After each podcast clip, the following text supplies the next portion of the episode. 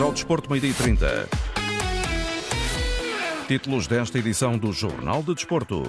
Benfica, Porto e Sporting gostariam de entrar na Superliga. A revelação é feita por João Laporta. Vamos ouvir Sérgio Conceição e Rubén Amorim. Fernando Madureira e Fernando Saúl, detidos na Operação Pretoriano, vão falar. A mulher do líder da CLAC fica em silêncio. Começam as decisões dos quartos de final da CAN. Nesta edição, antecipamos o Nigéria-Angola, com Pedro Gonçalves e Acácio Santos. Ainda Jorge Braz a dizer que o Japão é o adversário ideal na preparação para o Mundial de Futsal. Na minha esqueta, volta a ter uma boa prestação, mas não evita derrota. Jornal de Desporto, edição Walter Madureira. João Laporta, presidente do Barcelona, diz que Benfica, Porto e Sporting gostariam de entrar na Superliga Europeia. A prova pode avançar depois do Tribunal de Justiça da União Europeia dar o aval. Em declarações à RAC 1 da Catalunha, o dirigente do Barça dá conta da intenção portuguesa, a alternativa à Champions. Italianos, Inter, Os italianos do Inter, eh, do Milan, Nápoles e Roma, além do Barcelona e do Real Madrid, também uma outra equipa espanhola que não pode ser o Atlético de Madrid por ter uma outra posição. O Marselha de França. Os três portugueses, que é Sporting, Benfica Benfica, Sporting e Futebol do Porto. Os três holandeses, Ajax, Feyenoord e PSV. E dois clubes belgas, Anderlecht e Bruges. Anderlecht, da Bélgica. A declaração de João Laporta, presidente do Barcelona, a dar conta da intenção dos três grandes do futebol português em participar na Superliga Europeia, uma competição que será uma alternativa à Liga dos Campeões Europeus. No universo portista, há pouco, Sérgio Conceição falou em conferência de imprensa para lançar o jogo deste fim de semana. Carlos Rui Abreu acompanhou esta conferência de imprensa do técnico do Futebol Clube do Porto. Quais as principais ideias, Carlos? Terminou há instantes esta conferência de imprensa de Sérgio Conceição e com os assuntos do momento do universo Futebol Clube do Porto. Primeiro, a questão da justiça da detenção do líder da claque Super Dragões, Fernando Madureira, e depois também a aquisição de Otávio, o ex-central do Famalicão. Vamos começar então por ouvir Conceição a falar da detenção de Fernando Madureira e de que forma essa detenção, esse processo na Operação eh, Pretoriano poderá um, implicar na vida do Futebol Clube do Porto. Neste momento, a Justiça, em todos nós confiamos para saber o que é que, o que, é que, o que, é que as pessoas fizeram ou não. Agora, o, apoio, o apoio é algo, vem dentro, é algo intrínseco dos esportistas. Não, não, não, não acho que, que por uma outra situação que estamos a falar de, de, pessoas, acho que temos que olhar é para o coletivo, aquilo que são a massa adepta do Foco Porto e nisso são, são fantásticos na Uh, no apoio. Uh, é verdade que o líder de uma das claques um, poderá não estar uh, no jogo. nós queríamos que tivesse toda a gente, todas, todas as pessoas que amam o Futebol Clube Porto, para dar o seu, o seu contributo, no fundo, um, para puxarem de, da, melhor, da melhor forma pela equipa e cabe à equipa também ter um comportamento que os, que os, que os que os sócios, adeptos e simpatizantes gostem para, para que uh, seja a equipa também a puxar, a puxar pelos adeptos. Isto é, é algo que, que, é normal e natural e eu espero que, que amanhã no, no Dragão Uh, espero, não, tenho certeza que vai acontecer isso. Sérgio de Conceição abordando o caso do momento no Futebol Clube Porto sobre o mercado, não se alongou muito e sobre Otávio teve uma declaração curiosa. É mais um central que vem colmatar a ausência de Marcano. É mais um defesa central O, que é que, o, que é que, pode trazer? Aquilo que os outros três uh, dão, uh, de acordo com, com, com, as características que, um, que tem, é alguém que vem, que vem, no fundo, colmatar uma ausência que temos há quatro meses, que é a lesão, que é o Marcano, que é a lesão que infelizmente bateu à porta do, do Ivan. Zaidu e Taremi nas seleções são baixas confirmadas, tal como o alucinado Marcano, Gonçalo Borges em dúvida. Sérgio Conceição avisou para os perigos do Rio Ave, que eh, neste ano de 2024 apenas perdeu um jogo e foi no Estado da Luz, onde deu uma boa réplica. Foram estas as principais notas desta conferência de imprensa do técnico do Futebol Clube do Porto. Conferência de imprensa acompanhada pelo Carlos Rui Abreu. O jogo entre Porto e Rio Ave realiza-se este sábado a partir das oito e meia da noite. Hoje deve começar a ser ouvido Fernando Madureira, manifesta a intenção de responder às perguntas do juiz, segundo revelou o advogado Miguel Marques Oliveira, ao contrário da esposa que deverá permanecer em silêncio. Fernando Saúl, um dos funcionários do Porto, também deverá falar eh, ao juiz. As medidas de coação podem ser conhecidas durante o fim de semana. A jornada 20 da Liga Portuguesa arranca amanhã, três e meia da tarde, Portimonense Aroca, depois o Famalicão Sporting e também falou há instantes Ruben Amorim, o técnico dos Leões, para dizer que o Fama é um adversário difícil e que o último jogo, a vitória frente ao Casa Pia por 8 bolas a 0, já faz parte do passado. Famalicão uma equipa que tem, nós sabemos que tem sempre talento e, portanto, nestes jogos, um, sem grande responsabilidade, eles, eles têm uma capacidade de, de ter bola, de criar perigo um, a, qualquer, a qualquer equipa. Sabemos também que é um jogo uh, num campo diferente, onde é sempre muito difícil, onde vai haver muito mais duelos, onde cada canto que, que ganharem o ambiente vai ser diferente. E, portanto, o nosso trabalho foi dizer aos jogadores, e eles têm plena noção disso, que tudo o que se passou no último jogo todo o ambiente, todo o relevado, uh, todos os duelos que ganhámos, todas as bolas que rematámos à baliza e entrou, ehm, vai ser completamente diferente e já não vai ter interferência neste jogo. E o nosso objetivo é ganhar ehm, o jogo, manter a liderança, que seja por meio a zero. Esse é o nosso grande objetivo. Ruben Amorim que falou também de mercado, mercado para mercado uh, por algumas uh, saídas, uh, esta reabertura para período de transferências, entrada de Coba, algumas saídas, essencialmente disse Ruben Amorim a pensar no futuro. O Afonso tinha tido poucos minutos na nossa equipa, treinava quase sempre connosco, mas precisa de minutos teve esta oportunidade e foi. O Dário, a mesma coisa. O que sentimos com o Dário é que ele está num passo onde a equipa B já é curta para ele, onde a equipa A é difícil para ele neste momento devido à qualidade dos jogadores e não da sua qualidade, e ele foi para, para a Primeira Liga para jogar, ter esses minutos e ganhar essa confiança para dar o passo seguinte. O Koba é muito parecido também àquilo que fizemos com, com o Rafael. Uh, ou seja, nós também já, já chegámos a uma a uma fase do, do, do, nosso clube. Quando chegámos aqui, nós comprámos o, o Nuno Santos, se calhar pelo mesmo valor, para ser o nosso titular, digamos assim. E nós o que estamos a fazer é preparar o futuro, sabendo que quando olhamos para o Coba, nós não estamos só a comprar o jogador que ele é, mas o que ele pode ser. E o que nós achamos que ele pode ser, daqui a um ou dois anos, nós teríamos que pagar muito mais por um jogador como ele análise ao mercado de transferências, que fechou recentemente com alguns empréstimos, com a contratação de Coba ao Estoril Praia. Ruben Amorim disse recentemente que deixava o Sporting se terminasse esta temporada sem conquistar títulos. Ora, hoje voltou a ser questionado pelos jornalistas sobre esse tema e diz que esse é um assunto para já encerrado e sem acrescentar muitos mais pormenores. Essa do onde vai ou vão todos foi uma coisa que saiu naturalmente num momento diferente um, e não foi nada pensado para unir a, a equipe. Foi, foi, algo que me saiu na, na, na, imprensa. Em relação ao meu futuro, eu não, não posso dizer mais nada do, do, do que já disse. Uh, pelas pessoas que trabalham à minha volta, nós vamos trabalhar juntos para sempre. E esse é o nosso pensamento, digamos assim. Eu sobre esse assunto já disse o que tinha a dizer, não vou dizer mais nada, porque senão estamos sempre todas as semanas a falar do, do meu futuro e, portanto, eu fui muito claro naquilo que disse. Vamos ver o que acontece no final. E nessas declarações, Ruben Amorim disse que saía se o Sporting não conseguisse conquistar troféus nesta época desportiva. Hoje arrancam os quartos de final da CAN, dois jogos, às 5 da tarde Nigéria-Angola, com duas equipas técnicas portuguesas, e depois, às 8, República Democrática do Congo, Guiné-Conakry. Este torneio está a ser acompanhado pelos enviados especiais João Diogo e Nuno Matos. Nuno, boa tarde. Vamos conferir agora as expectativas de Pedro Gonçalves, treinador da seleção angolana. O Tato Walter, já estamos em contagem decrescente para esse grande jogo entre as Super Águias e os Palancas Negras, que é como quem diz, entre a Nigéria e Angola. Angola quer fazer história. Eh, já esteve nos quartos de final, mas agora quer atingir as meias e há todo um povo unido em torno da sua seleção.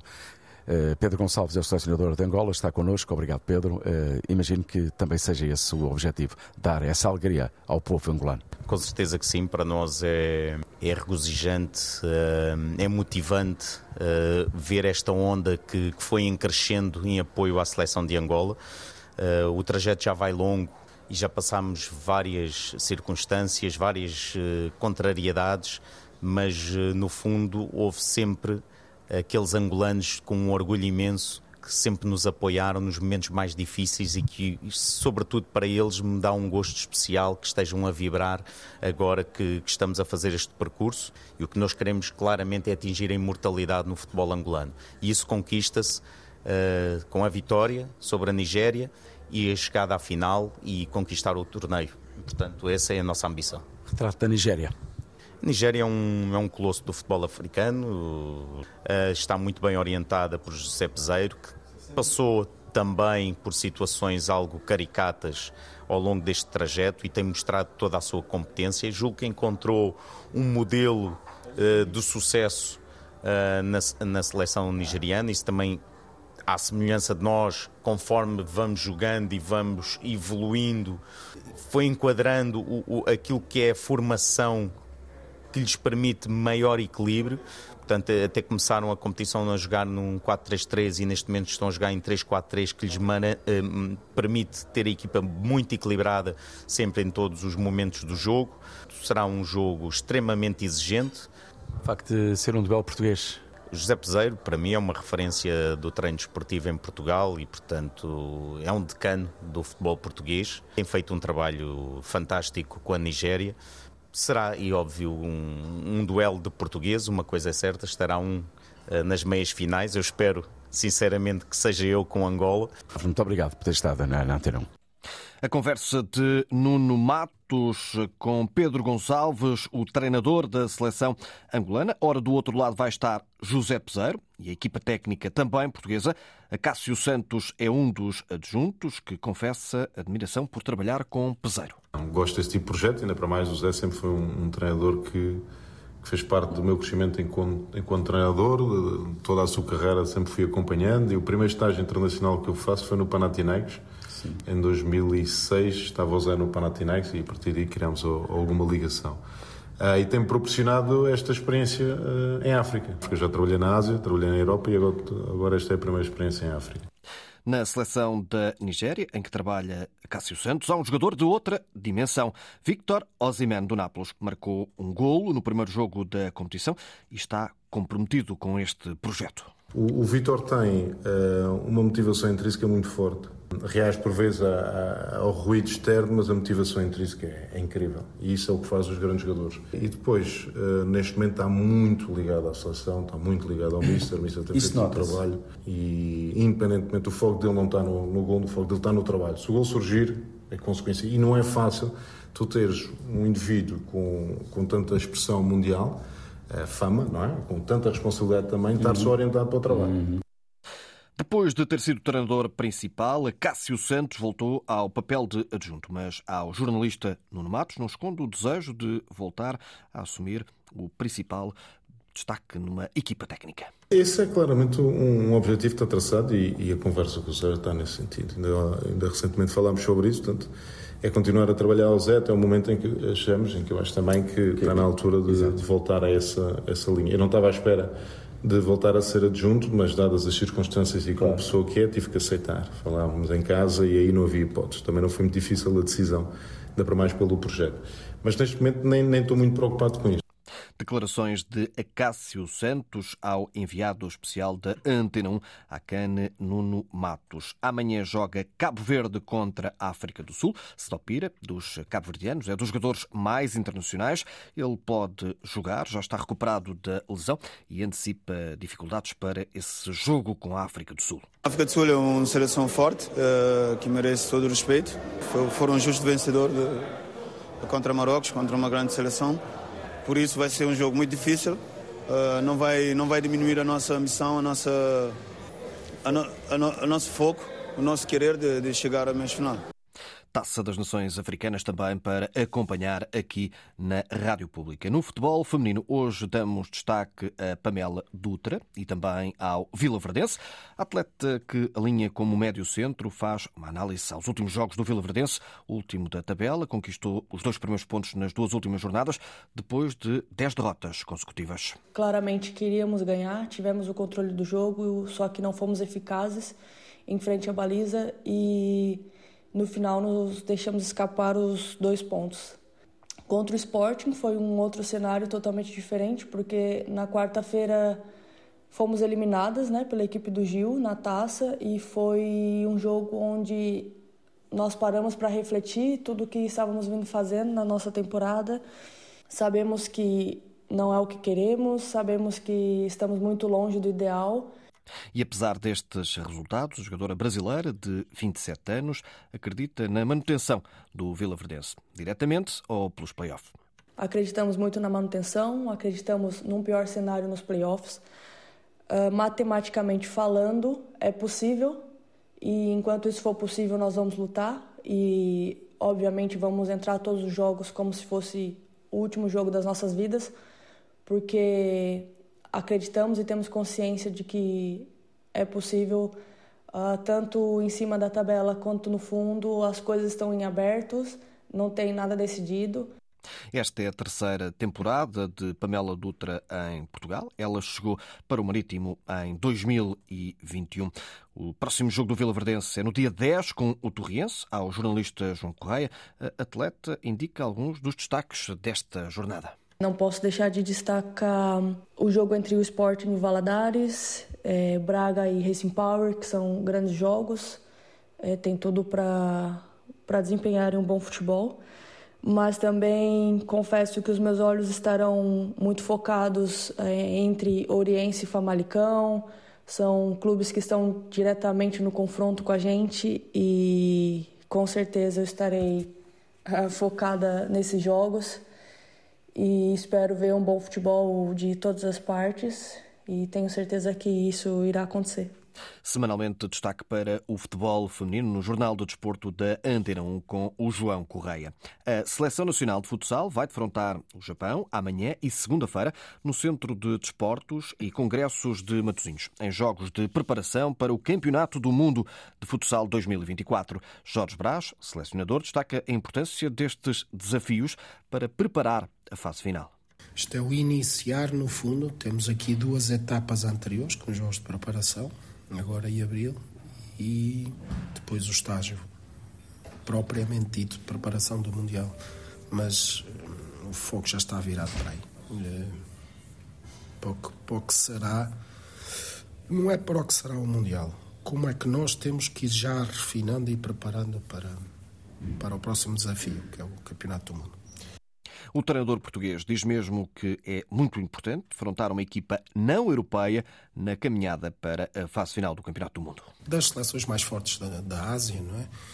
extremamente organizados, dinâmicos, com, com uma cultura de futsal muito, muito própria uh, e que nos vai, nos vai criar dificuldades, não é? Sairmos deste registro de, de seleções europeias, de, portanto, é um, neste momento é um excelente adversário para, refinarmos algumas coisas, mas mais do que isso é o que, nos, o que vai obrigar o Japão hum, a que nós façamos e que nem sempre temos vindo a fazer tão bem.